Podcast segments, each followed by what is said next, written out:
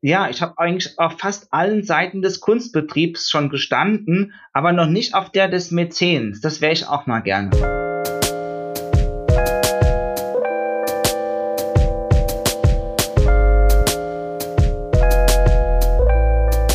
Hallo und herzlich willkommen zu Extrem dumme Fragen, dem Podcast über Kunst und die Welt. Mein Name ist Niklas Bolle. Und mein Name ist Sebastian Spät. Sebastian, wir sind zurück. Da sind wir wieder. ja, wie jedes gute Pop-Duo haben auch wir beide uns kurzzeitig aus den Augen verloren, aus den, aus den Augen und äh, akustisch verloren, aber doch nach Monaten wieder zusammengefunden. Ja, Sebastian jetzt wird immer noch mit Nora-Kette um den Hals. äh, aber da, da sind sie wieder. Und, und äh, wer ist unser, inzwischen mit Facefilter. wer ist unser heutiger Gast? Unser heutiger Gast ist Dr. Sebastian Bahn, der neue Direktor und Geschäftsführer der Schirmkunsthalle in Frankfurt. Sebastian hat im Juli die Nachfolge von Philipp Demand angetreten, der sich künftig auf die Leitung der beiden anderen Häuser in der Bankenstadt, Städel und Liebighaus beschränkt. Zuvor war Sebastian Kurator an der Kunsthalle Mannheim, weshalb seine Berufung an die weitaus renommiertere Schirn für viele eine Überraschung gewesen sein dürfte. Die aktuell laufende Marc Chagall-Schau hat seine Vorgänger Demand noch konzipiert. Ab kommendem Sommer dann starten Sebastians Projekte. In dieser Folge unseres Podcasts sprechen wir unter anderem darüber, wie in einem Kunsthaus ohne feste Sammlung wie der Schirn Ausstellungen konzipiert werden, vor welchen Herausforderungen Museumsdirektorinnen und Direktoren dieser Tage stehen und natürlich über Sebastians spannenden Werdegang vom Lehramtsstudenten in den Fächern Kunst und Deutsch zum neuen Leiter eines der angesehensten Häuser für zeitgenössische Kunst.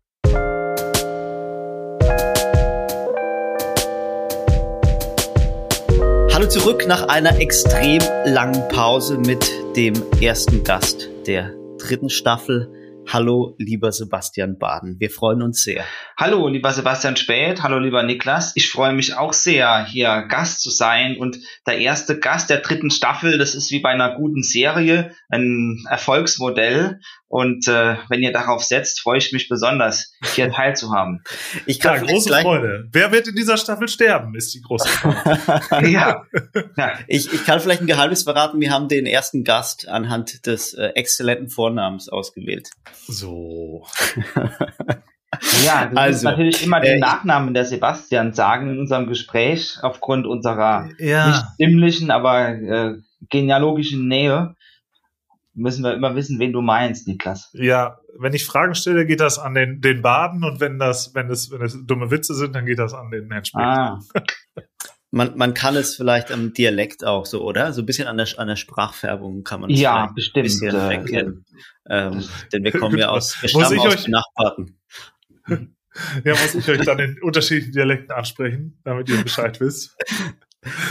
Gut, ähm, ich möchte, wenn ihr nichts dagegen, wenn ihr nichts dagegen habt, würde ich äh, gern mit einem Zitat einsteigen wollen. Äh, ich zitiere.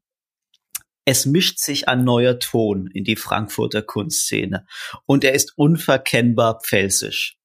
So, äh, lieber Sebastian, hat die Frankfurter Allgemeine Zeitung deinen Einstieg. Ich finde ja so ein bisschen suffisant oder vielleicht sogar abfällig kommentiert. Ähm, du bist aus Kaiserslautern, so viel kann man verraten. Und im Politikbetrieb ist es ja so, dass die Herkunft aus der Pfalz vielleicht eher äh, ein Nachteil ist. Also ich denke da an Helmut Kohl, an äh, den ehemaligen S den Kurzzeit-SPD-Vorsitzenden Beck. Und da war die, die, die pfälzische Heimat ja eher Anlass für, für Spott. Die beiden sind doch eher als provinziell häufig ähm, betitelt worden.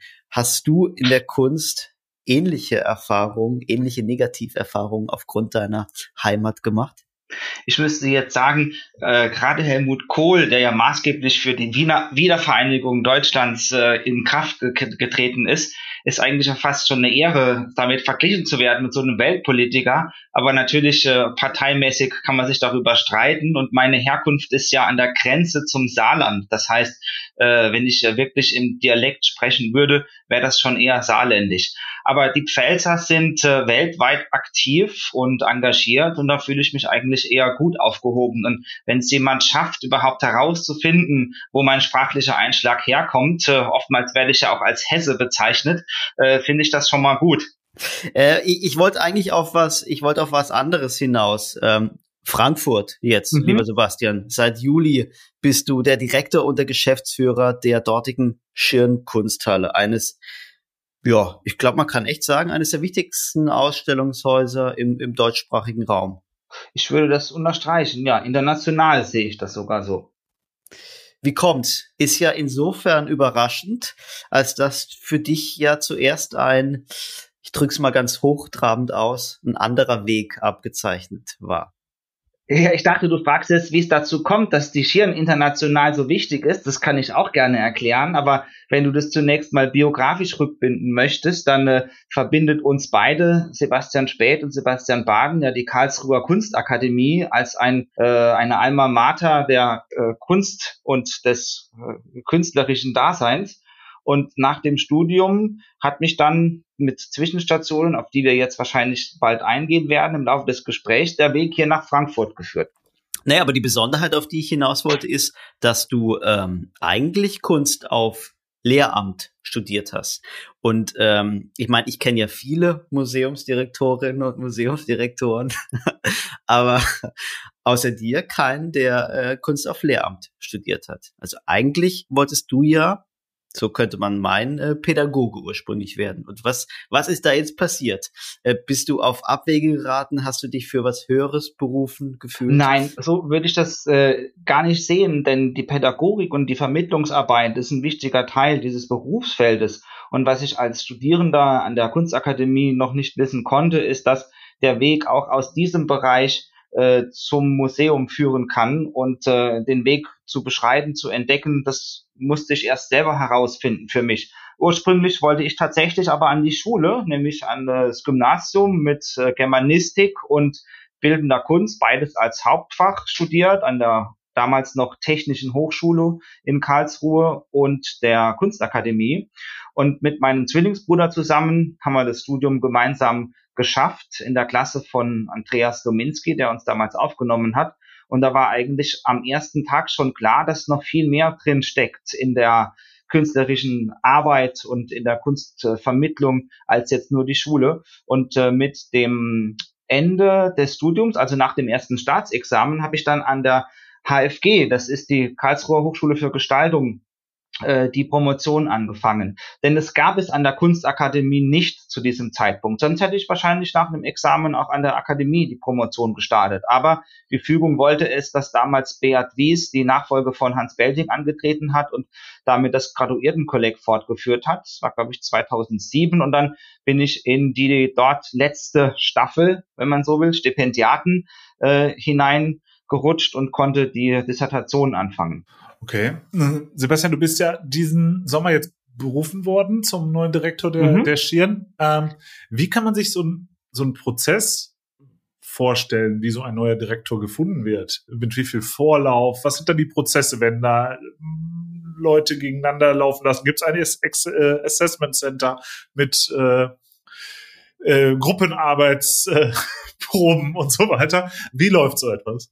Ja, in meinem Fall müsste man die äh, Kulturdezernentin genauer interviewen, Frau Hartwig, Ina Hartwig, die hier in Frankfurt für die Intendanten zuständig ist. Und äh, es war so, dass ich äh, für dieses Verfahren angefragt wurde, mich dann auch entsprechend beworben habe, der Aufsichtsrat der Schirnkunsthalle mich äh, kennenlernen durfte. Dann kam es zu einem erneuten Gespräch und dann wurde diese Entscheidung gefällt. Das war also ein von der vom Kulturdezernat ausgehendes Verfahren. Und für mich war das natürlich eine große Herausforderung, von einem Museum kommen, wo ich als Kurator tätig war und für die Sammlung zuständig, jetzt äh, quasi in eine Führungsrolle zu schlüpfen. Aber ich finde, es ist gut gelungen. Hier hat mich ein tolles Team empfangen und auch äh, mein Vorgänger Philipp Demand und ich, wir pflegen hier eine sehr gute Nachbarschaft. Du hast es gerade gesagt, ich meine, das ist ja ein gewaltiger Sprung vom Kurator für Skulptur und zeitgenössische Kunst in, an der Kunsthalle in Mannheim, ähm, eher eine mittelgroße Stadt, nicht gerade äh, als Metropole der Kunst bekannt, zum Direktor der Schirn. Ähm, Frau Hartwig, die Kulturdezernentin, ähm, ist eine SPD-Politikerin. Ähm, war vielleicht bei deiner Berufung ein SPD-Parteibuch ausschlaggebend oder warum hat man dann letztlich sich für dich entschieden? Nein, genau genommen war wahrscheinlich Anselm Kiefer ausschlaggebend.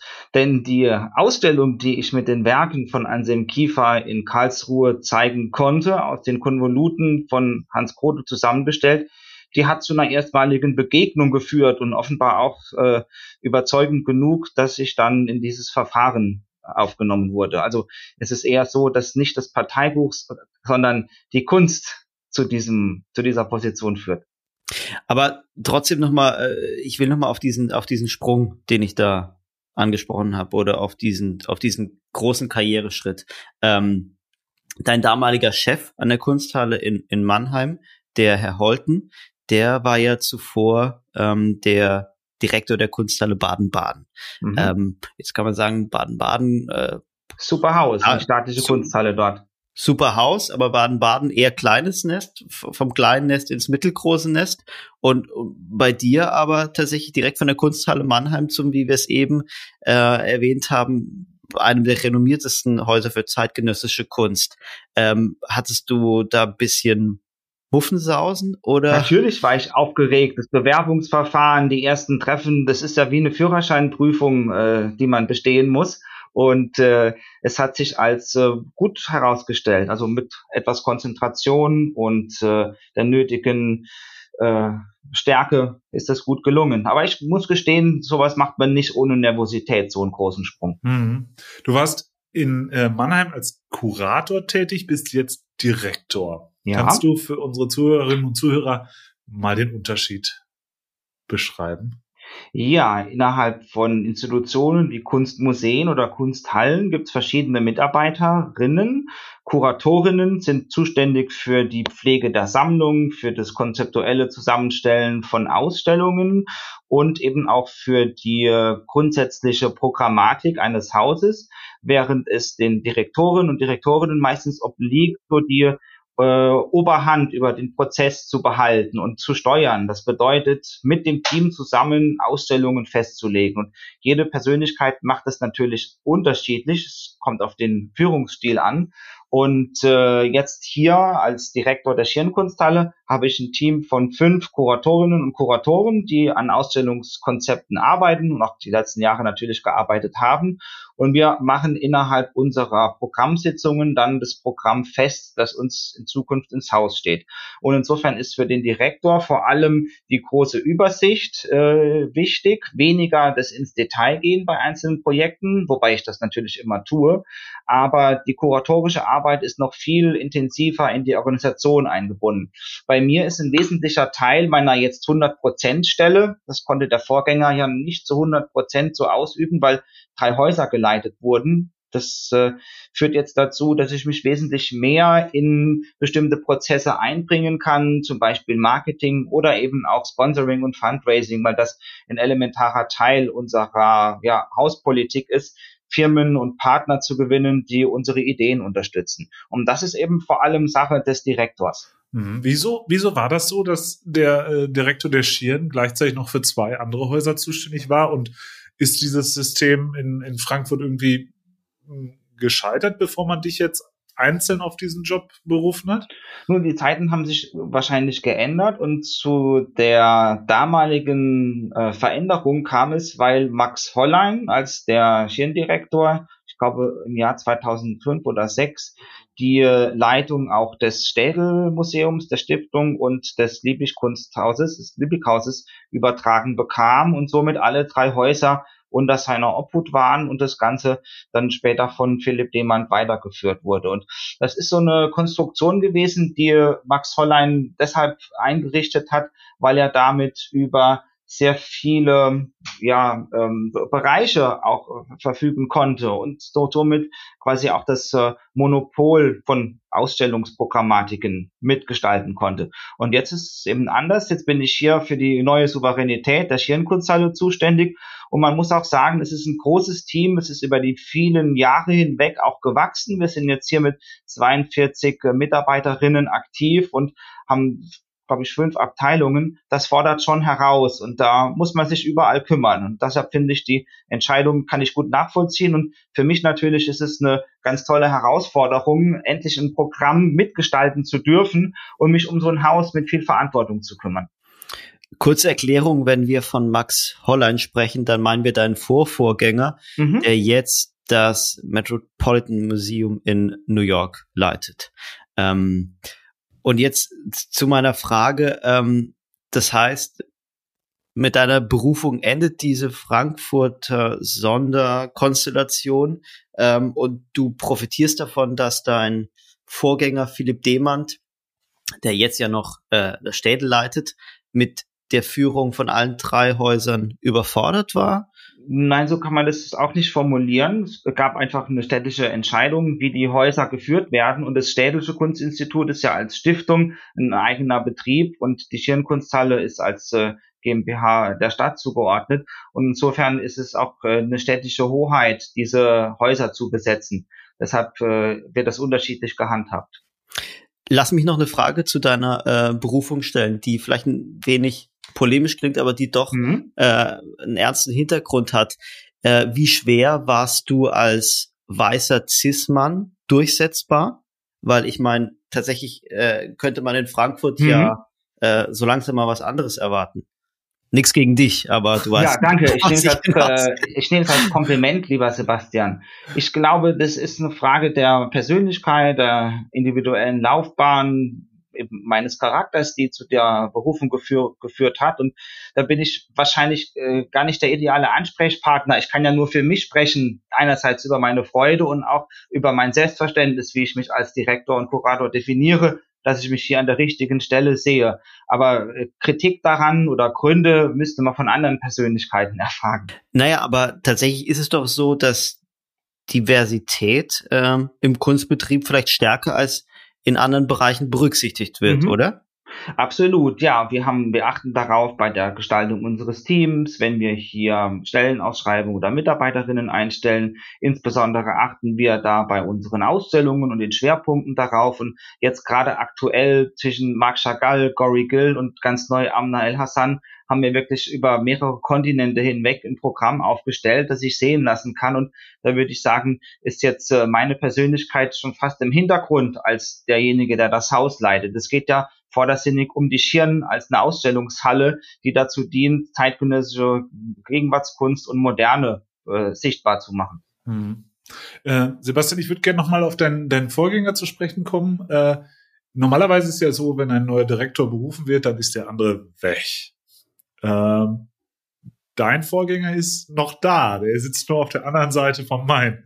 Ähm, ist das nicht ein bisschen, äh, ist das, ist das gut oder schlecht? Das ist super. Also der Philipp Lehmann und ich, wir verstehen uns gut. Ich bin ihm sehr dankbar auch, dass er diesen Übergang so wunderbar mit mir gemanagt hat. Wir tauschen uns regelmäßig aus, weil er das Team ja immer noch wesentlich besser kennt als ich und Gerade für Frankfurt ist die nachbarschaftliche Beziehung essentiell. Ich würde auch gern die Susanne Pfeffer hier mit erwähnen, die das MMK leitet. Das sind also drei Häuser, wenn man so will, Leuchttürme der äh, Kultur, der Kunst, äh, nicht nur in Frankfurt und Hessen, sondern national und international. Und wenn wir uns da nicht gegenseitig austauschen und auch auf einer sehr freundschaftlichen Ebene nachbarschaftlich unterstützen, äh, ist es lang nicht so toll, wie wenn man gegeneinander arbeitet. Und ich bin selbst ja jemand, der Synergieeffekte schätzt und unterstützt. Also es ist mir immer lieber und da kann man viel mehr Kraft rausziehen, als wenn man sich der Nachbarschaft so verweigert.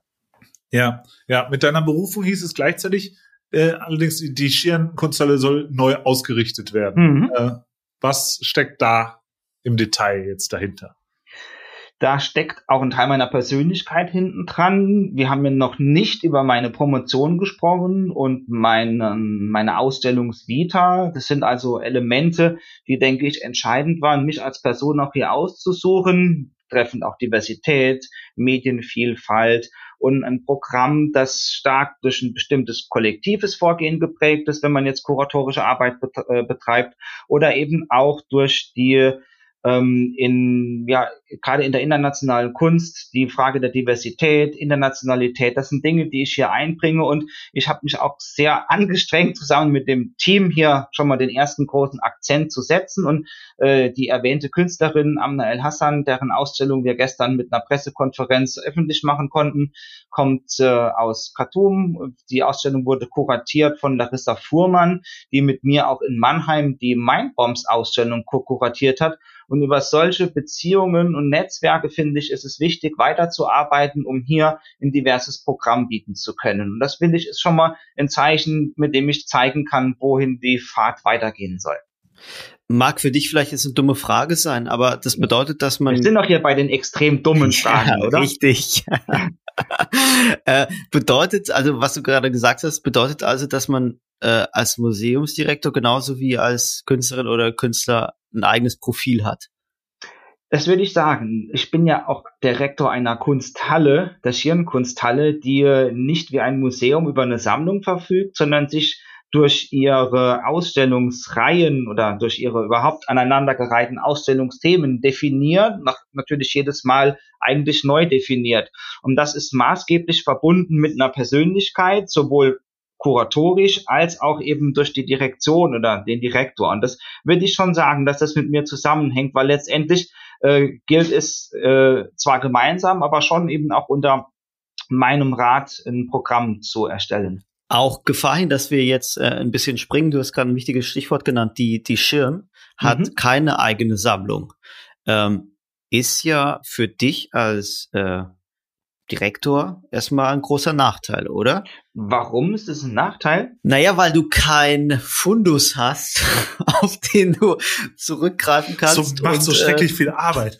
Mit dem du ein Haus bestücken kannst. Du musst ja immer Bittsteller sein an irgendwelche Leute, dass sie dir bitte äh, eine Leihgabe erteilen. Und ähm, ja, ich weiß ja nicht, äh, wie wenn du zehn Anfragen an Leute rausschickst, wie viele äh, bereit sind, ihre mhm. Werke monatsweise da abzugeben. Ja, wir sind ja keine Bettler. Ist im Gegenteil so, ich hatte jetzt auch gestern mit der Leihgeberin unserer Chagall-Ausstellung vom äh, Musée Chagall in Nizza Kontakt. Also wir bekommen aufgrund unserer fundierten wissenschaftlichen Konzepte und der guten kuratorischen Ideen die Leihgaben und nicht, weil wir jetzt über eine bestimmte Sammlung verfügen.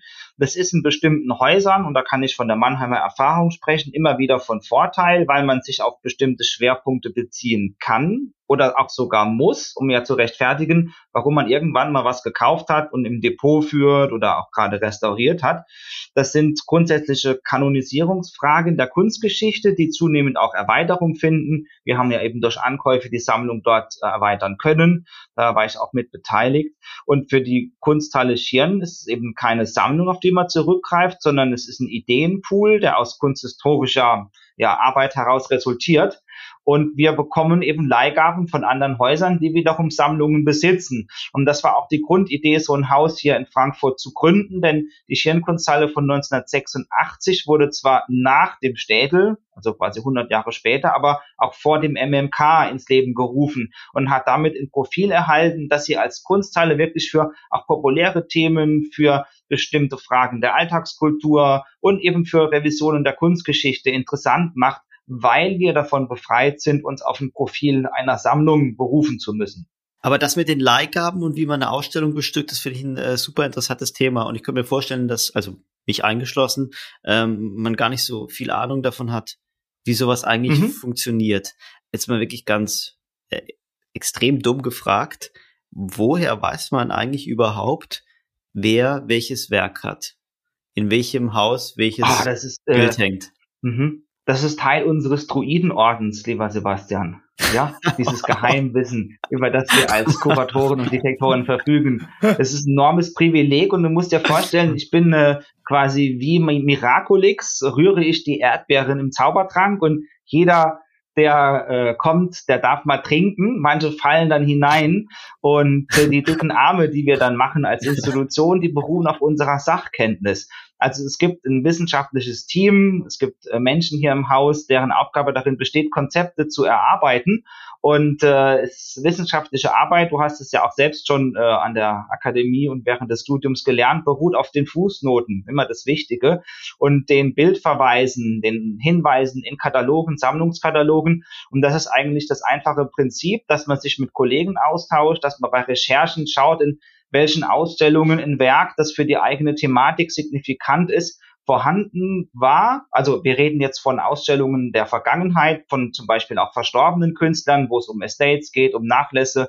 Und dann recherchiert man sehr gründlich, in welcher Sammlung so ein Werk sich befindet. Und die interessante Frage, deshalb das Druidenwissen, was ist mit Privatsammlungen? Ja, wo kommt also ein Werk her, das jetzt nicht aus dem Kunstmuseum Basel stammt oder aus dem Metropolitan Museum oder von der Nachbarin hier aus dem MMK, sondern wie kommt man an so eine Privatsammlung dran? Und dann ist es wichtig, dass man als Institution eine impecable Reputation aufweisen kann, also einen guten Ruf hat, so wie wir das tun. Und dann geht man so vor, dass man eben über die Institution, die so ein Werk vorher gezeigt hat, oder über ein Auktionshaus, das beispielsweise kürzlich eine Arbeit, die einen interessiert, versteigert hat, nachfragt, ob es möglich ist, die Leihanfrage weiterzuleiten. Und in sehr häufigen Fällen bekommt man dann eine positive Rückantwort, weil Menschen, auch Privatmenschen, die als Sammler und Sammlerinnen so eine Arbeit besitzen, auch darin Interesse haben, dieses Werk jetzt nicht nur zu Hause zu präsentieren oder in ihrem Zollfreilager oder wo auch immer, sondern das auch mal der Öffentlichkeit vorzuführen. Und das ist ein Grundbaustein unserer Arbeit, die deshalb auf einer vertrauensvollen Ebene geführt wird, eine gewisse Diskretion beansprucht und darum auch so wichtig ist. Und ein ganz elementarer Teil dieses, wenn man so will, Kunstbetriebs, dass wir unsere Ausstellungen basierend auf Recherchen und persönlichen Kontakten zusammenstellen. Bei lebenden okay. Künstlern ist es nochmal was anderes. Die sind ja meistens ansprechbar oder haben zum Beispiel eine Galerie, die sie vertritt. Und dann kann man eben über diese Ebene arbeiten. Das ist immer relativ einfach und geht sehr zügig. Okay, erster Teil beantwortet. Zweiter Teil der Frage, keine eigene Sammlung, bedeutet aber auch, äh, keine Schenkung und keine Dauerleihgaben. Und wenn man sich jetzt so ein bisschen auskennt, dann weiß man ja, dass äh, beides nicht ganz unmaßgeblichen Teil vieler Museumsbestände heute ausmacht. Also ist zumindest äh, dieser Aspekt doch ein Nachteil. Auch nicht äh, lieber Sebastian. Denn die Leihgaben, die wir hier zeigen, sind ja teilweise Leihgaben anderer Häuser. Und somit ist es ein Kreislaufgeschäft, in dem Objekte, wenn wir von Kunstwerken sprechen, meistens Bilder, dann hier auftauchen, obwohl sie in einem anderen Haus als Leihgabe zum Beispiel zur Verfügung stehen. Und äh, was war das andere? Äh, eigene Objekte, gell? Zustiftungen. Ja, das ist auch ein Vorteil. Äh, wenn wir zum Beispiel äh, Ausstellungen organisieren, bekommen wir dafür auch Zuwendungen in Form von Spenden oder zum Beispiel durch Unternehmen, die uns sponsern.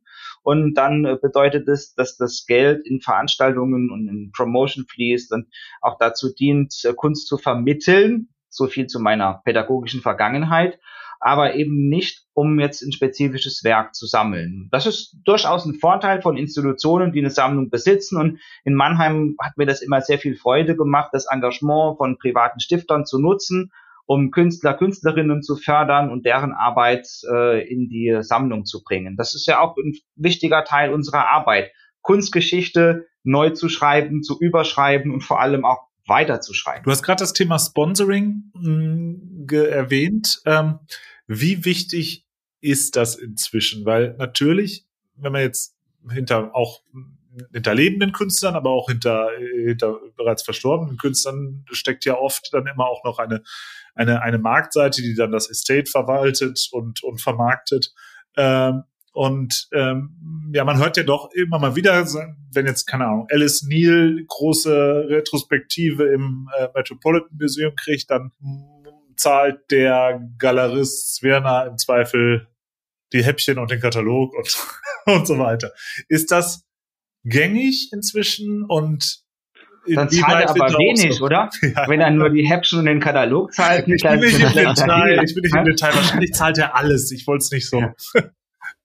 auf die Spitze treiben. Aber du weißt, was ich meine. Also da sind schon wichtige Geldflüsse, aber natürlich auch sehr beeinflussende Geldflüsse hinter dem Sponsoring, oder? Du, es gibt verschiedene Formen von Sponsoring und in dem Fall, wenn du jetzt von Herrn Zwirner sprichst, mit dem ich ja keinen direkten Kontakt habe, äh, ist es was anderes, als wenn wir Unternehmen gewinnen, die uns unterstützen. Und es kommt äh, durchaus vor und es ist auch wichtig, dass die Galerien ihre Künstlerinnen fördern und auch Beiträge leisten zu Katalogproduktionen oder auch zu Transporten und dann eben auch im Dank äh, erwähnt werden. Das ist alles ganz transparent und gehört zu der Kunst dazu, hier die wertvolle Arbeit von Galerien darzustellen. Das ist ja keine Hehlerei, kein Drogendealen im Hintergrund, sondern das ist ein ganz offizieller, legaler Teil eines Wirtschaftskreislaufes, der mit Mehrwertsteuer äh, versehen ist, auf unterschiedlicher äh, ja. Ebene natürlich, bei 97 Prozent die Thematik äh, kann man gern vertiefen, aber generell ist der Galeriebetrieb für die Gegenwartskunst elementar.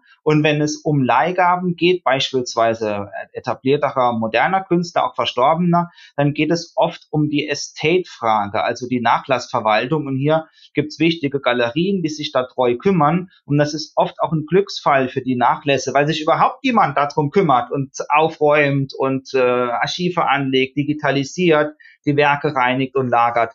Und äh, das ist äh, wirklich notwendig für die ganze Kunstgeschichte. Weil Niklas jetzt gerade schon das Thema Sponsoring, Fördergelder und Spenden angesprochen hat, ist es komplizierter geworden, von wem man als Museum Geld annehmen darf? Wir können jetzt von meiner Erfahrung sprechen. Da muss ich sagen, habe ich die Erfahrung als Kurator gemacht in Form von Anträgen. Das war eine ziemlich harte Arbeit und äh, Sponsoring ist immer harte Arbeit, bis man von Stiftungen Mittel bekommt. Brauchst viele gute Argumente. Das gleiche ist beim Sponsoring aber auch, dass man eine Idee vorbringt und das Unternehmen begeistern muss für die Arbeit. Und wir haben mit zum Beispiel der Bank of America hier einen ganz tollen Partner, äh, auch Barclays. Das sind Unternehmen, die uns hier unterstützen und äh, auch die Deutsche Bankstiftung. Das ist beim Standort Frankfurt sicherlich auch ein Vorteil, dass große Unternehmen, vor allem Bankhäuser hier ihr Headquarter besitzen. Es gibt äh, andere Möglichkeiten des Sponsorings, äh, die äh, stattfinden von, je nachdem, jedes Haus macht das eben unterschiedlich.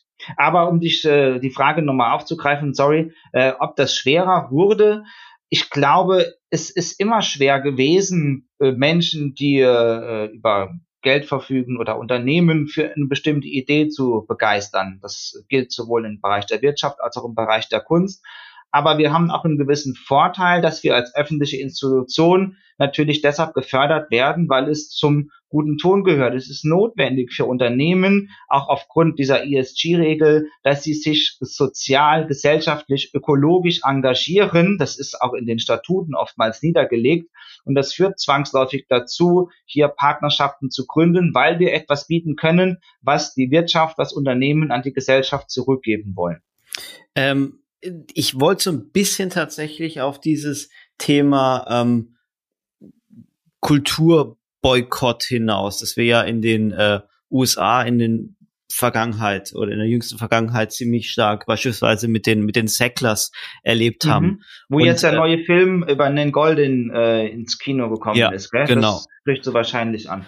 Ja, und also ich meine, äh, jetzt weiß man ja, oder hat man vielleicht mitbekommen, dass ich beim Spiegel arbeite und auch dem Spiegel wird immer wieder vorgeworfen, dass er äh, Spenden oder Fördermittel von der äh, Bill und Melinda Gates Stiftung angenommen hat. Und tatsächlich würde es mich interessieren, wie es denn bei Museen ist. Also ich meine, dass man jetzt von der von der Deutschen Bank Geld annimmt, kann einem vielleicht nicht unbedingt jemand vorwerfen, aber ich könnte mir doch vorstellen, dass es vielleicht da doch das ein oder andere Unternehmen gibt, von dem man nicht mehr so mit vollen Händen nehmen darf, sollte. Ja, das betrifft äh, ganz relevante aktuelle Ethik des Sponsorings. Die ist uns auch äh, wichtig. Die verfolgen wir. Dafür habe ich eine ganze Abteilung, äh, eine Entschuldigung, Abteilung, die sich um äh, nichts anderes kümmert als eben Engagement, so heißt das Fundraising, Sponsoring Und äh, bei großen Häusern, wie wir jetzt über den Fall in Golding erfahren konnten, wie zum Beispiel äh, in England oder in den USA, wurden Flügel, also gestiftete Museumsbauten umbenannt, weil mit der Familie Sackler eben dieses äh, ganz schädliche Schmerzmittel, das abhängig macht, verbunden wurde und deren Wohlstand auf der einen Seite zwar die Kunst gefördert hat, aber auch viele äh, Menschenleben jetzt verantwortet. Und nachdem das nachdem das durch wissenschaftliche, journalistische Recherche öffentlich wurde, hat das sowohl dem Museum als auch letztlich der Kunst äh, geschadet und dann äh, haben sich die entsprechenden Häuser davon getrennt. Das finde ich ist eine verantwortungsvolle Geste. Die ist ökonomisch betrachtet sicher auch schmerzhaft, weil man damit auf sehr viel Geld ver äh, verzichten muss als Museum. Aber wir haben ja eine gesellschaftliche Verantwortung, die ist sozial, die betrifft auch eben die Gesundheit der Menschen, wenn man so will, die körperliche, geistige Gesundheit und äh, das wollen wir nicht vernachlässigen und darum, also äh, schädliche Medikamente, Waffen und so ist äh, Drogengeschäfte ist schlecht für Sponsoring. ich übernehme mal hier an der Stelle. Niklas, ja. Äh, Sebastian Baden, du hast ja äh, äh, in deinen jungen Jahren zusammen mit deinem Zwillingsbruder äh, auch äh, auf der auf der auf der Galeristenseite Erfahrungen gesammelt, nicht wahr? Ja, ähm, ich habe eigentlich auf fast allen Seiten des Kunstbetriebs schon gestanden, aber noch nicht auf der des Mäzen. Das wäre ich auch mal gerne. Welche ist die schönste Seite? Ja, wahrscheinlich ist die Mäzenatenseite eine sehr schöne Seite, aber die hat natürlich auch andere Aufgaben, Pflichten. Und ich würde sagen, die Erfahrungen auf allen Seiten zu sammeln, das ist das Wertvollste. Selber eben auch Künstler gewesen zu sein, mit dem Anliegen wahrgenommen zu werden, mit der eigenen Arbeit sich dann aber für andere einzusetzen und die zu promoten, wie wir das mit unserer Galerie, die hatte den tollen Namen Fernbahn-Gurbrich-Station im Passagehof Karlsruhe, das gemeinsam aufzuziehen als Zwillingspaar war natürlich toll. Und äh, dann basierend darauf das Ganze auch noch zu unterrichten, also Professionalisierung, das waren Seminare, die haben sowohl der Lukas als auch ich zum Beispiel an der Akademie, an der HFG oder an der HBK in Saarbrücken unterrichtet, wie man als junger Künstler, als Künstlerin die eigene Arbeit vermarktet, eine Steuererklärung macht, ein Portfolio zusammenstellt. Das war wichtiger ähm, Teil der Folgearbeit, der Nachhaltigkeit und dann auch auf der Ebene der Wissenschaft zu forschen, zum Beispiel meine eigene Forschung über die politische Gewalt und Terrorismus hat dann in eine Ausstellung gemündet, Mindbombs, die wir letztes Jahr in Mannheim zeigten, aber auch in Beiträge für andere Museen und deren Ausstellungen. Insofern war das nochmal eine wirklich gute Ebene. Und letztendlich die kuratorische Arbeit im Museum, dort für alles zuständig zu sein. Das denke ich war das Wichtigste. Inklusive natürlich die pädagogische Arbeit, die ich ja als Studierender mit dem Siemens Arts Program hatte ich mein Stipendium. Da war Christian Jankowski mein Mentor gewesen. Und äh, dieses äh, Programm hat äh, damals meine studentische Karriere mitgefördert. Ähm, wo du gerade von, äh, oder ihr beide gerade von Mäzenatentum äh, gesprochen habt und wir waren ja bei Baden-Baden. Äh, mich würde doch interessieren, ob du ähm, Mäzene wie Frieda Burda, äh, Gott hab ihn selig, äh, ich ja. wollte gerade sagen, ja, kenne ich natürlich, aber äh, ist nicht mehr unter naja, aber ob leider. du solche Mäzene, man, man kann auch Reinhold Wirth nennen, um, um, um im Ländle zu mhm. bleiben, mhm. ob du solche Leute eher als, ja. als Segen, als, als Unterstützung für den Kunstbetrieb empfindest oder äh, ja, vielleicht sogar als Fluch, weil sie ja staatlichen Häusern, wie in Baden-Baden im Falle der Kunsthalle, äh, ja, Konkurrenzangebot entgegensetzen. Und ich würde mal behaupten, dass zumindest in Baden-Baden das Museum Frieder Burda ähm, doch publikumswirksamere Ausstellung hat als, als die Kunsthalle Baden-Baden, einfach vielleicht aufgrund der finanziellen Möglichkeiten. Also Diversität ist ja auch immer ein wichtiger Faktor, sowohl beim Personal als auch bei den Ausstellungen. Das hat in Baden-Baden, meine ich, gut funktioniert. Äh, natürlich sind Besucherzahlen dann auch schon wieder ein ökonomischer Faktor und da machen große Sonderausstellungen mit einem modernen Schwerpunkt sicherlich ähm, auch das Geschäft fett. Das ist bei Frieda Burda ganz eindeutig der Fall gewesen und auch immer noch. Aber auch die Kunsthalle hat tolle Ausstellungen gezeigt. Und wenn man so ein Haus nebeneinander setzt, und Frieder Burda hatte ja sicherlich auch einen Grund, nicht nur vielleicht wegen des Grundstücks, sondern auch wegen der Nachbarschaft zur Kunsthalle, sein Haus äh, als Gebäude von Richard Meyer so zu platzieren, dass die eigene Sammlung, das Programm wahrgenommen wird, neben einer staatlichen Kunsthalle Baden-Baden, die über viele Jahre hinweg maßgeblich Kunstgeschichte geschrieben hat. Ich erinnere an Klaus Gallwitz und dessen Ausstellungen dort. Das war also etwas, was man heute rückblickend nicht äh, vergessen darf, was da alles passiert ist. Und so ein Fame ist natürlich auch ausstrahlend auf die Nachbarschaft. Und äh, bei Reinhold Wirth zum Beispiel, er hat das selbst in die Hand genommen, ein eigenes Unternehmen, nicht nur weitergeführt, sondern ein Kunstunternehmen gegründet mit den Corporate Collections der Wirth-Gruppe, die an den unterschiedlichen Standorten zu sehen sind. Und ich muss dir sagen, Reinhold Wirth war dann auch in Karlsruhe bei uns. Ohne den hätte ich keine Steuernummer beantragen müssen, um die Rechnung stellen zu dürfen. Und äh, das war schon der Antrieb auch der ersten Jahre, dass die Wirth-Sammlung sich auf äh, Galerien auch im Land, im Ländle konzentriert mhm. und Künstler, Absolvierende der Kunstakademie Karlsruhe fördert und ankauft. Aber war halt mit dem Herr Wirt immer sehr billig, was wir angeboten Also haben. Grüße nach Künzelsau, aber ähm, du kannst dir wahrscheinlich auch vorstellen, auf was ich hinaus will. Also das haben wir in dem Podcast hier ja auch schon mehrfach thematisiert, dass die finanzielle Ausstattung von Museen immer bescheidener wird und ähm, naja, dass im Zweifel diejenigen, die Werke neu ankaufen und im also optimalerweise sie Museen dann zur Verfügung stellen, aber natürlich auch nicht immer private Sammlerinnen und Sammler sind ganz so rosig. Ja, also es gibt schon oft Ärger, muss man sagen, wenn ein Museum gerne ein Objekt für seine Sammlung hätte. Jetzt reden wir mal von zum Beispiel Auktionen, wo meistens auf dem Secondary Market, wie man das nennt, Kunstwerke von besonderer Wichtigkeit gehandelt werden. Jetzt kommt äh, ganz groß vermarktet bei Krisebach in Max Beckmann Selbstporträt in Gelb zum Beispiel zum Aufruf im Dezember. Das wird aufmerksam betrachtet und äh, da können die meisten Museen eigentlich nur äh, neidvoll und ohnmächtig zugucken, wie der Kunsthandel so ein Objekt vermittelt und sehr wahrscheinlich auch ins außereuropäische Ausland, weil dort die nötigen Mittel da sind, um so wichtige Werke zu kaufen. Und ja, das ist verdammt ärgerlich, weil man hiermit auch eine gewisse Macht genommen bekommt, als Museum, als Sammlung so eine Akquise zu tätigen. Das ist jetzt für mein Haus nicht relevant, weil ich sagen würde, okay, wenn mich das Teil interessiert, dann gehe ich auf Ketterer oder Krisebach zu und sage, wir haben eine Ausstellung, wir wollen unbedingt das Objekt zeigen, könntet ihr nicht unsere Leihanfrage weitervermitteln? Und wie gesagt, ist das dann oftmals auch erfolgreich.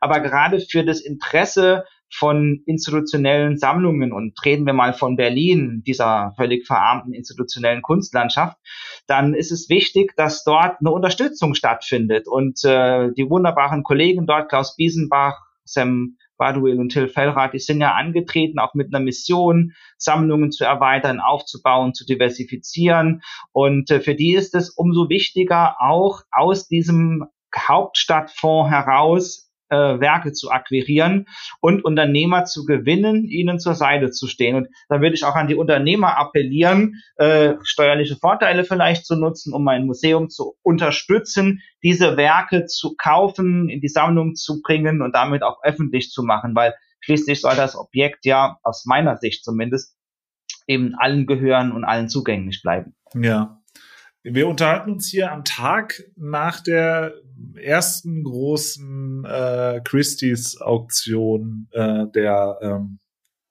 äh, Paul Allen äh, Sammlung. Ja, ah, super, Microsoft. das habe ich noch nicht verfolgt. Klär mich auf. Ah, Niklas. okay, Microsoft Sammler äh, Paul Allen, äh, ja, ja. Äh, letztes Jahr glaube ich verstorben, dessen Sammlung die ersten 60 Arbeiten alles allererste Museumsware äh, wurde gestern äh, versteigert und ich glaube, es sind so knapp zwei Milliarden rumgekommen. Ich glaube, fünf oder sechs Arbeiten äh, waren über 100 Millionen. Ähm, wie guckt so jemand aus dem Kulturbetrieb äh, wahrscheinlich nicht mit den Taschen äh, dabei mitbieten zu können und äh, in deinem Fall ja auch nicht zu müssen. Ja. Aber wie guckst ja, wie guckt drauf? ein Bauer vom Traktor auf einen Ferrari, der vorbeifährt oder auf einen Tesla? Ja, ja? die meisten dieser Arbeiten werden wohl nicht und stolz auf seinen eigenen Trecker. ja, aber die Befürchtung ist ja schon, dass ein Großteil dieser dort gezeigten Arbeiten danach nicht unbedingt ins Museum, vielleicht in ein paar neue, neu zu gründende Abu Dhabi Museen, äh, aber der meiste Teil wird doch auf irgendwelchen, äh, in irgendwelchen äh, Zollfreilagern oder auf irgendwelchen Yachten verschwinden für alle Ewigkeit. Ja, auf den Yachten kann man es ja dann konfiszieren, oder so wie jetzt gerade so das der ist, russische Oligarch. Ja, mit dem Chagall. Was soll ich äh, euch darauf antworten? Naja, aber Nik also Niklas hat hier wirklich einen interessanten Punkt. Man könnte ja so weit gehen, dass man sagt, ob vielleicht, ob sich vielleicht anhand der finanziellen Ausstattung der Museen hier im Land ähm, etwas sagen lässt über die Lage des gesamten Landes und ähm, ja die Frage, in, in, in welche Richtung sich Deutschland entwickelt und äh, ob wir womöglich abgehängt werden von asiatischen, arabischen äh, Ländern. Dazu könnte man vielleicht was sagen mit einer sehr umfangreichen Analyse, die mir aktuell aber nicht vorliegt. Ich müsste jetzt sehr, äh, sagen wir mal, sehr abstrakt, spekulativ darüber sprechen. Das, da haben wir gar nichts dagegen traditionell hier in diesem Punkt. Ich sag mal konkret, letzte Woche war ich unterwegs, auch mit der Kollegin, die für das Guggenheim Abu Dhabi zuständig ist und Ankäufe tätigen darf, die betreibt Recherchen auch bei jungen Künstlerinnen, deren denen ihren Ateliers, um da äh, Objekte für die Sammlung zu kaufen. Und es ist jetzt nicht nur Secondary Market basiert. Und vor allem die meisten Museen, äh, ja, haben Schwierigkeiten auf diesem Auktionsmarkt mitzuhalten. Deshalb gehen die Objekte natürlich in private Sammlungen dorthin, wo ein Fonds ist, wo genügend Kapital vorliegt. Und äh, manche von diesen Objekten verschwinden dann auch in Lagern, kommen aber, soweit ich das jetzt mal für die letzten 100 Jahre überblickend sagen darf, immer wieder zum Vorschein, um eben einen Mehrwert zu generieren. Das bedeutet, die tauchen, wenn sie nicht irgendwie ganz verloren gehen, doch auch wieder auf. Da kann man beruhigt sein und ähm, es ist ja insofern transparent, weil wir von einem Auktionshandel sprechen. Wenn man sich da ein Abo verschafft oder in die Auktion geht, kann man beobachten, was kostet es, wie viel Aufgeld, es ist verkauft worden und es ist vor allem innerhalb einer Datenbank registriert. Und wir leben ja im Zeitalter des Big Data. Es kann eigentlich kaum ein Kunstwerk verschwinden. Es kommt mal ein gefälschtes zum Beispiel hinzu und auch das kann dann wieder verschwinden. Aber generell lässt sich das ja sehr gut nachvollziehen, wo Objekte zum Aufruf kamen, was für eine Summe gab, die als Erlös erzielt wurde. Der Hammer, wie man so schön sagt. Und dann äh, ist es Sache des Museums, sowas auch anzufragen und sich vielleicht schenken zu lassen. Da muss man einfach geschickt Sammlungsverwaltung betreiben. Aber das ist ja jetzt eben nicht mein Job hier. Ja, wenn wir schon bei aktuellen Themen sind, gehen wir direkt eins weiter. Ähm, da hast du ja, bist du eigentlich auch wieder privilegiert, weil im Gegensatz jetzt zum, zur, zur Kunsthalle in Hamburg, glaube ich, äh, da, die haben halt irgendwie ihren, ihren äh, Wanderer über dem Nebelmeer und müssen jeden Tag aktuell damit rechnen, dass sich da jemand dran klebt. Ja, ähm, jetzt, jetzt, weiß ich, worauf du hinaus willst. Ja, das ist denen hoffentlich auch bewusst, ja. Das ist äh, äh, Klimaaktivismus. Auf der, auf da der Liste äh, ganz weit. Waren, ganz weit waren die nicht schon dran? Es äh, gab doch diverse Museen, die schon heimgesucht Museum wurden. Museum Barberini ja. zuletzt, glaube ich, in Deutschland. Ja, ja. Irgendwann wird auch das einen Zauber verlieren. Aber äh, wie guckst du da drauf und wie viel äh, Gedanken macht ihr euch da aktuell dazu? Ja, auch wenn ihr jetzt nicht das Masterpiece habt äh, in der, einer festen Sammlung, was man so als. Ist vielleicht auch ein Glück, dass wir jetzt nicht ein Masterpiece mit einer fixen Sammlung äh, ständig präsent halten müssen, wie andere Häuser. Aber natürlich ist das für uns genauso wichtig, das zu betrachten und auch entsprechende Vorkehrungen zu treffen wie die anderen Museen, also Überwachung, Kontrolle und äh, vor allem Sicherung der Arbeiten, auch äh, mit, mit Glas äh, vorne dran. Das machen im Moment die meisten Häuser. Und ich muss sagen, ich finde das tatsächlich wichtig, dass die Aktivistinnen auf ihre Bewegung aufmerksam machen, die Aufmerksamkeit der Öffentlichkeit suchen durch das, was ich in meiner Dissertation Mindbombing nenne, also ein Akt, der, wenn man so will, Gewalt im öffentlichen Raum. In dem Fall ist kein Menschenleben zu Schaden gekommen und äh, meistens auch das Kunstwerk nicht. Zum Glück kann man nach wie vor sagen. Und es ist eine Strategie, die sich aus einer bestimmten Tradition des Guerilla-Marketings ergibt, dass man halt versucht, etwas zu finden, was offenbar für alle Menschen gleich wichtig ist oder gleich abenteuerlich aussieht, ob das jetzt Greenpeace ist, die sich mit kleinen Booten vor die Walfänger manövrieren und damit quasi ins Selbstopfer äh, suggerieren oder aber Leute, die sich auf die Straße kleben, beziehungsweise das ist ja dann auch schon äh, höchst verletzend an einen Bilderrahmen äh, zum Beispiel. Das zeigt eben, dass Kultur einen enormen Stellenwert genießt in einem Diskurs, in dem es darum geht, das Wohlergehen der gesamten Menschheit unserer Zukunft zu sichern. Und Kultur ist ja etwas, was wir jetzt nicht nur als ein Asset bezeichnen können mit Blue Chip Werken, die von Paul Allen versteigert wurden, jetzt gestern bei Christie's, hast du gesagt, oder Sotheby's? Na, äh, zwei wunderbar Christie's. wichtige Auktionshäuser. Man nennt ja am besten beide, um niemanden äh, da zu benachteiligen. Auf jeden Fall ist es so, dass wir als Institution, das Museum ja ein kulturelles Erbe bewahren und damit Wissen überliefern. Und das ist elementar für das Gedächtnis, für das kollektive Gedächtnis unserer Menschheit, für das mediale Gedächtnis weil man ja sonst keine Möglichkeit hätte, sich irgendwie zu definieren. Wer bin ich? Also allein, dass ich den Sebastian über die Kunstakademie Karlsruhe kennen und besonders schätzen gelernt habe, beruht ja darauf, dass man hier ein Institut, hat, das etwas produziert, nämlich Kunstgeschichte, die wiederum kulturell verortet ist als Kapitalsorte, kulturelles, soziales äh, symbolisches und ökonomisches Kapital in das Bourdieu. Und da sehe ich uns verortet in dem Moment, wo Klimaaktivisten zeigen, hey, wo geht denn die Reise hin? Was bedeutet es, Energie aufzuwenden, um sowas zu bewahren oder aber auch nur Auto zu fahren, um durch die Stadt zu kommen? Und diese Form der Aufmerksamkeitsökonomie ist sehr relevant. Ich finde das nicht unbedingt angebracht, das im Rahmen eines Museums so umzusetzen und damit auch Kulturgut zu schädigen. Aber es hat eben den Diskurs wieder mal nach vorne gebracht und äh, wir können von Glück sagen, dass nichts dabei kaputt ging. Und darum ist es wichtig zu zeigen, wir öffnen uns eigentlich lieber diesen Aktivisten und führen Diskurse. Beispielsweise, wir machen das nächstes Jahr mit der Plastic World Ausstellung. Da geht es um Fragen des Kunststoffs in der Kunst und auch Ökologiekritik.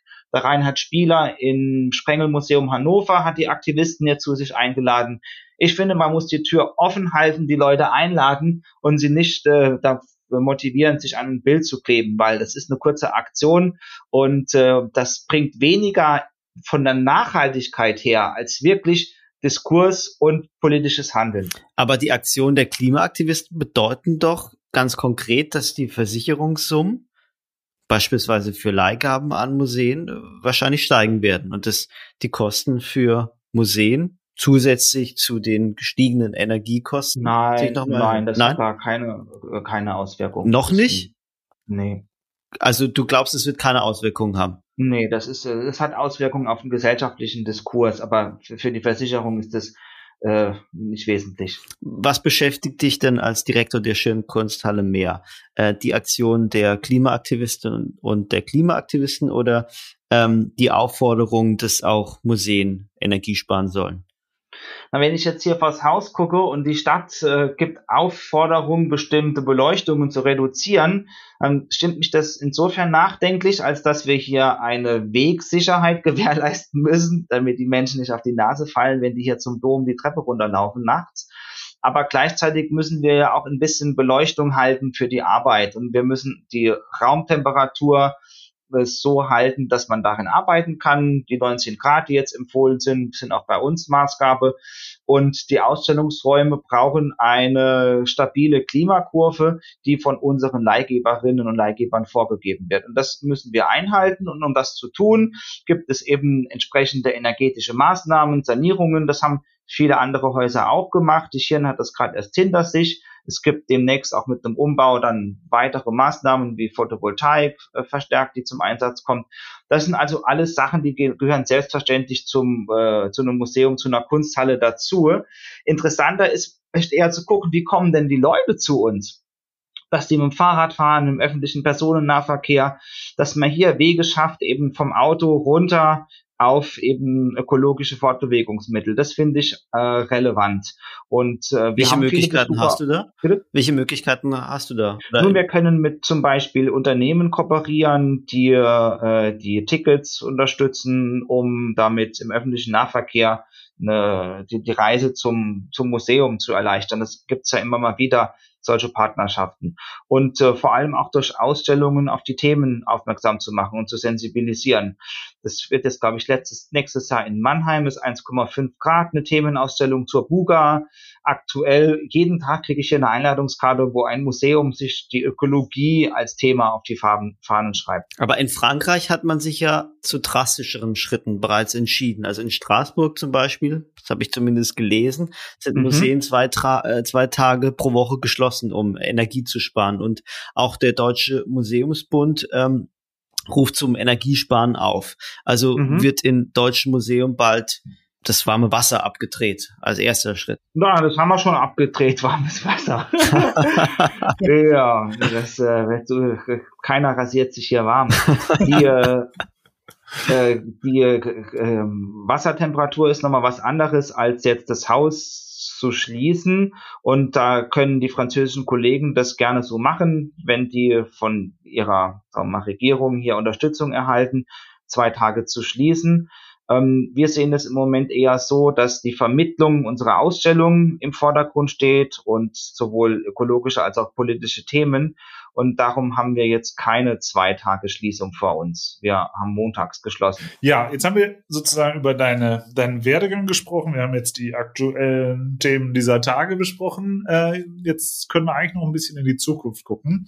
Und ähm, tja, natürlich eine Frage, die sich aufdrängt. Also dein Vorvorgänger ist äh, von der Schirn ans Metropolitan Museum in New York gegangen. Ähm, Wäre das auch was für dich? Beziehungsweise. Na, wenn du so dein, fragst, Niklas. ja, Niklas, wäre ja, dein ja, Lieblings. Also klar doch, ja. Lieblings nee, US-Präsident, US-Präsident wäre, glaube ich, gerade besser nicht, in der Situation. Wenn man, an, ja. an, ah, stimmt. in der Nähe des Saarlands geboren wird, dann, äh, ja. Na, das, dann halt, dann halt nur hier. Nicht. Ja. Äh, nein, wo sollst du hingehen? In die Fußstapfen von Helmut Kohl äh, äh, treten, wie du das ganz am Anfang signalisiert hast. mhm. Nein, aber versuch's doch mal, äh, äh, ein bisschen einzuordnen. Gibt es irgendwas, gibt es einen Museumsjob, einen Kulturjob auf der Welt, den du noch lieber machen würdest als den als Direktor der Ski? Ich bin jetzt im Moment schon auf einer Leitersprosse, wo ich vielleicht gar nicht antizipiert hätte, mal hinzukommen. Wunsch ist es immer.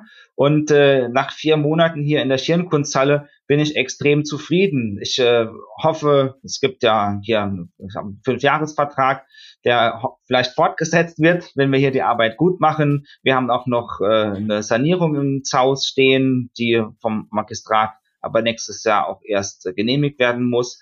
Das sind Themen, die sind aktuell, die führen uns in die Zukunft und darum muss ich das äh, offen lassen. Natürlich gibt's Häuser, die international einen großen Ruf, einen sehr guten Ruf genießen, die einen interessieren würden, vielleicht später mal zu führen. Aber ich habe früher, als ich in Mannheim tätig war, mich auch sehr gefreut über das, was mir hier vor Ort zur Verfügung stand und was man dann tun kann. Und das halte ich jetzt erstmal für relevant. Ich meine, wenn man bedenkt, woher ich komme, über eine Galerie, wissenschaftlicher Mitarbeiter einer Hochschule, dann ein Postdoc-Projekt, das jetzt aber dann äh, der Museumsarbeit zum Opfer fiel, was und, nicht schlimm ist, weil man kann hier vor allen Dingen. Dinge bewegen. Wie bitte? Und Kaiserslautern vor allen Dingen. Ja, natürlich. Kaiserslautern das ist äh, ein, wichtig, wichtiger Hintergrund, Barbarossa, Kaiserpfalz und der FCK. Alles Dinge, die wunderbare Legitimation mitgeben, inklusive der kulinarischen Höhepunkte dieser Region. Aber hier in Hessen fühle ich mich auch sehr wohl. Frankfurt ist ein super Pflaster, Niklas, und da bin ich jetzt erstmal total zufrieden und versuche das Beste draus zu machen, bevor ich mir überlege, wo ich denn mal weiter hin will. Im Moment habe ich ein super Team und mit dem will ich zusammenarbeiten. Das ist mal der erste Schritt.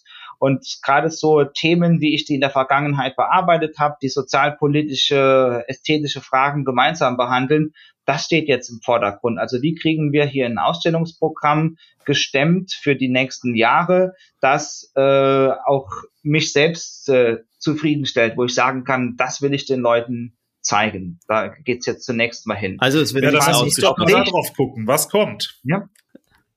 Wir zeigen jetzt zunächst mal das, was durch meinen Vorgänger hier initiiert wurde. Das sind Ausstellungen, die reichen dann bis Ende 23 ins Jahr 2024 hinein. Und man kann sagen, von dem, was ich jetzt hier mit Amna El Hassan für die Rotunde begonnen habe. Da werden wir auch in größerem Umfang in weiteren Ausstellungen dran weiterarbeiten. Das kann ich nur jetzt hier trotz eures wundervollen Post Podcast-Formats nicht ausführen, weil wir dafür erst noch eine Pressekonferenz brauchen, die jetzt zum Jahresende auch die Kolleginnen und Journalisten unterrichtet über das, was wir da tun werden. Das wäre auch den Künstlern und Galerien gegenüber nicht fair. Die wollen ja ihrerseits auch eine Bestätigung, dass wir das machen. Ähm, bedeutet aber, du hast es gerade gesagt, dass ähm, Ausstellungen im Museumsbetrieb gut ein Jahr vorausgeplant werden. Große Themenausstellungen werden ein Jahr mindestens vorausgeplant, wenn nicht sogar drei Jahre. Kleinere Aktionen kann man sogar mehrere, wenige Monate vorausplanen. Das ist wirklich vom Thema abhängig, ob das eine Gruppenausstellung ist oder ob wir zum Beispiel von einer Einzelposition sprechen, die dann natürlich äh, konzentriert bearbeitet wird. Und, und wenn und, das, wenn das Finale deines Vorgängers jetzt Chagall war, da überlegst du dir doch, ganz genau, was sozusagen ein standesgemäßer Einstand für dich sein könnte. Welche künstlerische Position nehme ich an? Vielleicht will man da ein, ein, äh, eine Gegenposition setzen. Ähm, nee, die Gegenposition müsste ich jetzt nicht unbedingt setzen, weil man sagen kann, die Idee Chagall zu zeigen, die Philipp Demand hier auch äh, angestoßen hat, wurde ja von der Kuratorin, der Ilka Förmann, so gut umgesetzt, äh, dass wir mit den 1930er und 40er Jahren hier auch den sogenannten politischen Chagall zeigen können. Und mehr Besseres kann ich mir also gar nicht wünschen als so eine Schwerpunktsetzung innerhalb eines wirklich großen Öffres eines Künstlers, der fast 100 Jahre alt wurde. Und das Erbe, das ich hier antrete und weiterführe, das reicht eben ins übernächste Jahr. Also wir kommen mit Niki de Serfall weiter ins Frühjahr, Elizabeth Price als Videokünstlerin, dann im Sommer die Plastic World Ausstellung, die ich erwähnt habe. Im Herbst folgt dann die Ausstellung von ähm, Lionel Feininger. Das ist also ein Programm, das ich hier schon ankündigen kann und dazu kommen noch Ergänzungen, über die ich aktuell aber leider noch wenige Worte verlieren äh, darf. Ähm, insofern müsste man da schon fast dann in, auf die nächste Staffel warten. Ähm, es wurde hier die ganze Zeit schon so immer mal wieder getroppt. Ähm, deshalb lass uns noch ganz zum Schluss auf ähm, deine Doktorarbeit kommen, denn du bist ja ein äh, promovierter äh, Museumsdirektor, lieber Sebastian. Ähm, das Thema deiner, äh, deiner Promotion oder deiner Dissertation, richtigerweise, oder? Ja. Ja, ist doch ein ziemlich außergewöhnliches. Äh, du hast dich nämlich mit dem Image des Terrorismus im Kunstsystem befasst. Ähm, ja, äh, nicht unbedingt sehr naheliegend, würde ich mal behaupten. Oh, ich sehe das ganz anders. Total aufgedrängt hat sich das. Äh, die Kunstakademie Karlsruhe war hier wieder initiierend, weil nämlich, als äh, ich mich immatrikuliert hatte damals, es war der September 2001, just die Anschläge in New York stattgefunden hatten, kurz vorher, und da war die Debatte heiß und feurig. Und äh, das hat auch die Auseinandersetzung weiter beflügelt, weshalb auf dem Titel meiner Dissertation auf dem gedruckten Buch auch ein Foto von Thomas Ruff zu sehen ist aus der Pixelig und JPEG-Serie, ist also das äh, Bild von 9-11, die brennenden Zwillingstürme in New York zu sehen. Und das war so der Aufhänger der Arbeit. Die kam daher, du bist ja selbst Sportler, äh, Sebastian, und hast bestimmte Themen damit auch ästhetisch, künstlerisch bearbeitet. Das kam auch aus einer Fragestellung, wie Sport, wie Heldentum, wie Grenzüberwindung in einem bestimmten ästhetischen Bereich äh, relevant sind. Und Arnold Schwarzenegger als jemand, der äh, Kunst äh, und äh, Filmkunst sich selbst als Terminator äh, inszeniert hat, das war so der Ausgangspunkt. Und da hat auch Jörg Scheller als äh, mein Doktorbruder, kann man sagen, mit seiner Dissertation über Schwarzenegger doch viel Einfluss gehabt. Und meine Frage ging dann von Karl-Heinz Stockhausen aus äh, über das Kunstwerk 9-11 und seine avantgardistische Position als Komponist. Das habe ich dann zurückgeführt in verschiedene Diskurse und Fragen mit dem Beginn der Französischen Revolution. Also warum hat das Pfeilbeil der Guillotine diese Zwillingsbruderschaft von Terror und Tugend dazu geführt, einen modernen Kunstbegriff auszuprägen, den wir mit der Avantgarde verbinden und auch mit der Kunsttheorie, zum Beispiel der Romantik, mit Figuren wie Hegel, mit Wagner. Das waren Themen aus dem 19. Jahrhundert, die ich dann ins 20. weitergehieft habe zu den frühen sogenannten künstlerischen Avantgarden und bis hin eben zum islamischen Staat, weil das eine Terrororganisation war, die sich maßgeblich aus einer Propaganda heraus und einer Guerillakriegsführung gespeist hat und ganz dezidiert äh, künstlerische, ästhetische Strategien aufgegriffen hat. Und innerhalb dieser Dissertation war das eben das große Thema, wie haben sich kunstschaffende Künstlerinnen damit befasst, mit Bildern politischer Gewalt, wie wurden diese Ikonografien seit der Französischen Revolution entwickelt. Also Instagram gab es ja damals noch nicht und Facebook, deshalb hat man Druckgrafik äh, verbreitet in Europa und Heute wird man sagen, soziale Medien sind eben Motor vor allem von politischer Gewalt in der öffentlichen Wahrnehmung, Fernsehen und Social Media. Und diese Fragestellung hat mich beschäftigt, wurde dann eben in die Dissertation eingefasst und hat dann auch zu einer Ausstellung geführt, die hatte den Titel Mind Bombs, äh, Visual Cultures of Political Violence. Und diese Fragen wurden an drei Sektionen in Mannheim in der Kunsthalle gezeigt. Katalog ist, glaube ich, auch immer noch verfügbar. Da war ich also froh, dass diese Dissertation als Doktorarbeit nicht nur wissenschaftlich an der Hochschule thematisiert, verfasst wurde oder auch unterrichtet wurde, sondern wir konnten da echt eine Ausstellung zu machen. Und die Larissa Fuhrmann, die damals in Mannheim den zweiten Teil kuratiert hat mit Künstlern aus der arabischsprachigen Welt, die habe ich jetzt eben auch wieder eingeladen, hier in Frankfurt als Co-Kuratorin zu arbeiten. damit schließt sich ein interessanter Kreis, der zeigt, wie gerne und intensiv ich in Netzwerken arbeite und immer wieder aufbaue auf bestimmten Kooperationen, die dann zu etwas Neuem führen. Und da ist es mir wichtig, auch Experten hier heranzuziehen, die jetzt nicht aus dem eigenen Team stammen, sondern unser ganzes Ausstellungsprogramm, das, was da Schirn jetzt ins Haus steht, auch erweitern. Und das sind wir jetzt gerade dran. Da jetzt, müssen wir nur noch ein, jetzt müssen wir nur noch ein Schlusswort finden. ja. nach dieser, nach dieser Ausführung. Eigentlich zu schade, jetzt, äh, jetzt aufzuhören, oder? Also man könnte ja jetzt, man könnte ja jetzt zum Beispiel weitergehen und dich fragen, wie du vor diesem Hintergrund auf die Ereignisse im Iran, Nun, das ist aber so. das ist ein ganz wichtiges Thema, Thema, wo Kunstinstitutionen Stellung beziehen müssen. Auch wir, die Künstlerin, die wir jetzt präsentieren, ist zwar nicht aus dem Iran, aber Sie hat auch Revolutionsbewegungen und vor allem auch Tod erlebt in Khartoum im Sudan, was auch eine Region ist, die patriarchalisch äh, geprägt von der Militärdiktatur auch geprägt ist. Und solche Themen sind wichtig zu setzen, weil wir hier in Frankfurt ja die große Wiege der Demokratie haben mit der Paulskirche und der Nationalversammlung, die 1848 erstmal zusammentrat, um dann 1849 zerschlagen zu werden. Und dieser 150-jährige Prozess, diese Qual, eine Demokratie herzustellen, Menschen gleichberechtigt zu behandeln, Männer wie Frauen, wie diverse und damit eben einen Staat zu gründen, der jetzt Bundesrepublik Deutschland heißt, der, das ist wichtig und da steuert Frankfurt drauf zu, nächstes Jahr eben das große Paulskirchenjubiläum zu feiern und damit daran zu erinnern, dass es gar nicht so einfach war, in eine Bundesrepublik zu gründen, sondern dass hier auch viel Drama in der Vergangenheit hinten dran steckt. Und Selbstermächtigung, äh, Gemeinsamkeit, Resilienz, Widerstand und Durchsetzungskraft einer demokratischen Bevölkerung. Ja, das so als Plädoyer vielleicht hier.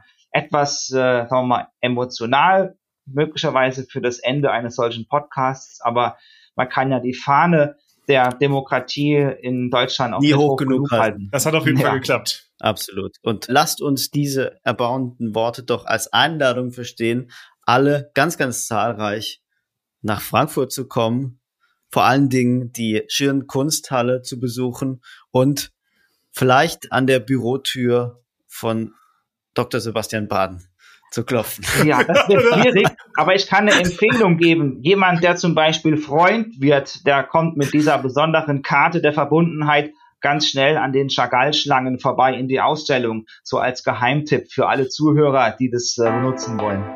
Sehr Und wer dein Freund wird, wie wir, der darf dann vielleicht wirklich an der Bürotür. Das ist richtig, jawohl. Super. Super, wir haben viel gelernt. Dankeschön. Ich freue mich über euer Interesse und für die sehr anregende Diskussion, die in viele Tiefen und Untiefen der bildenden Kunstgeschichte hineinführt, geführt hat. Ich bedanke mich Vielen bei beiden Dank. Sebastianen und äh, Cut.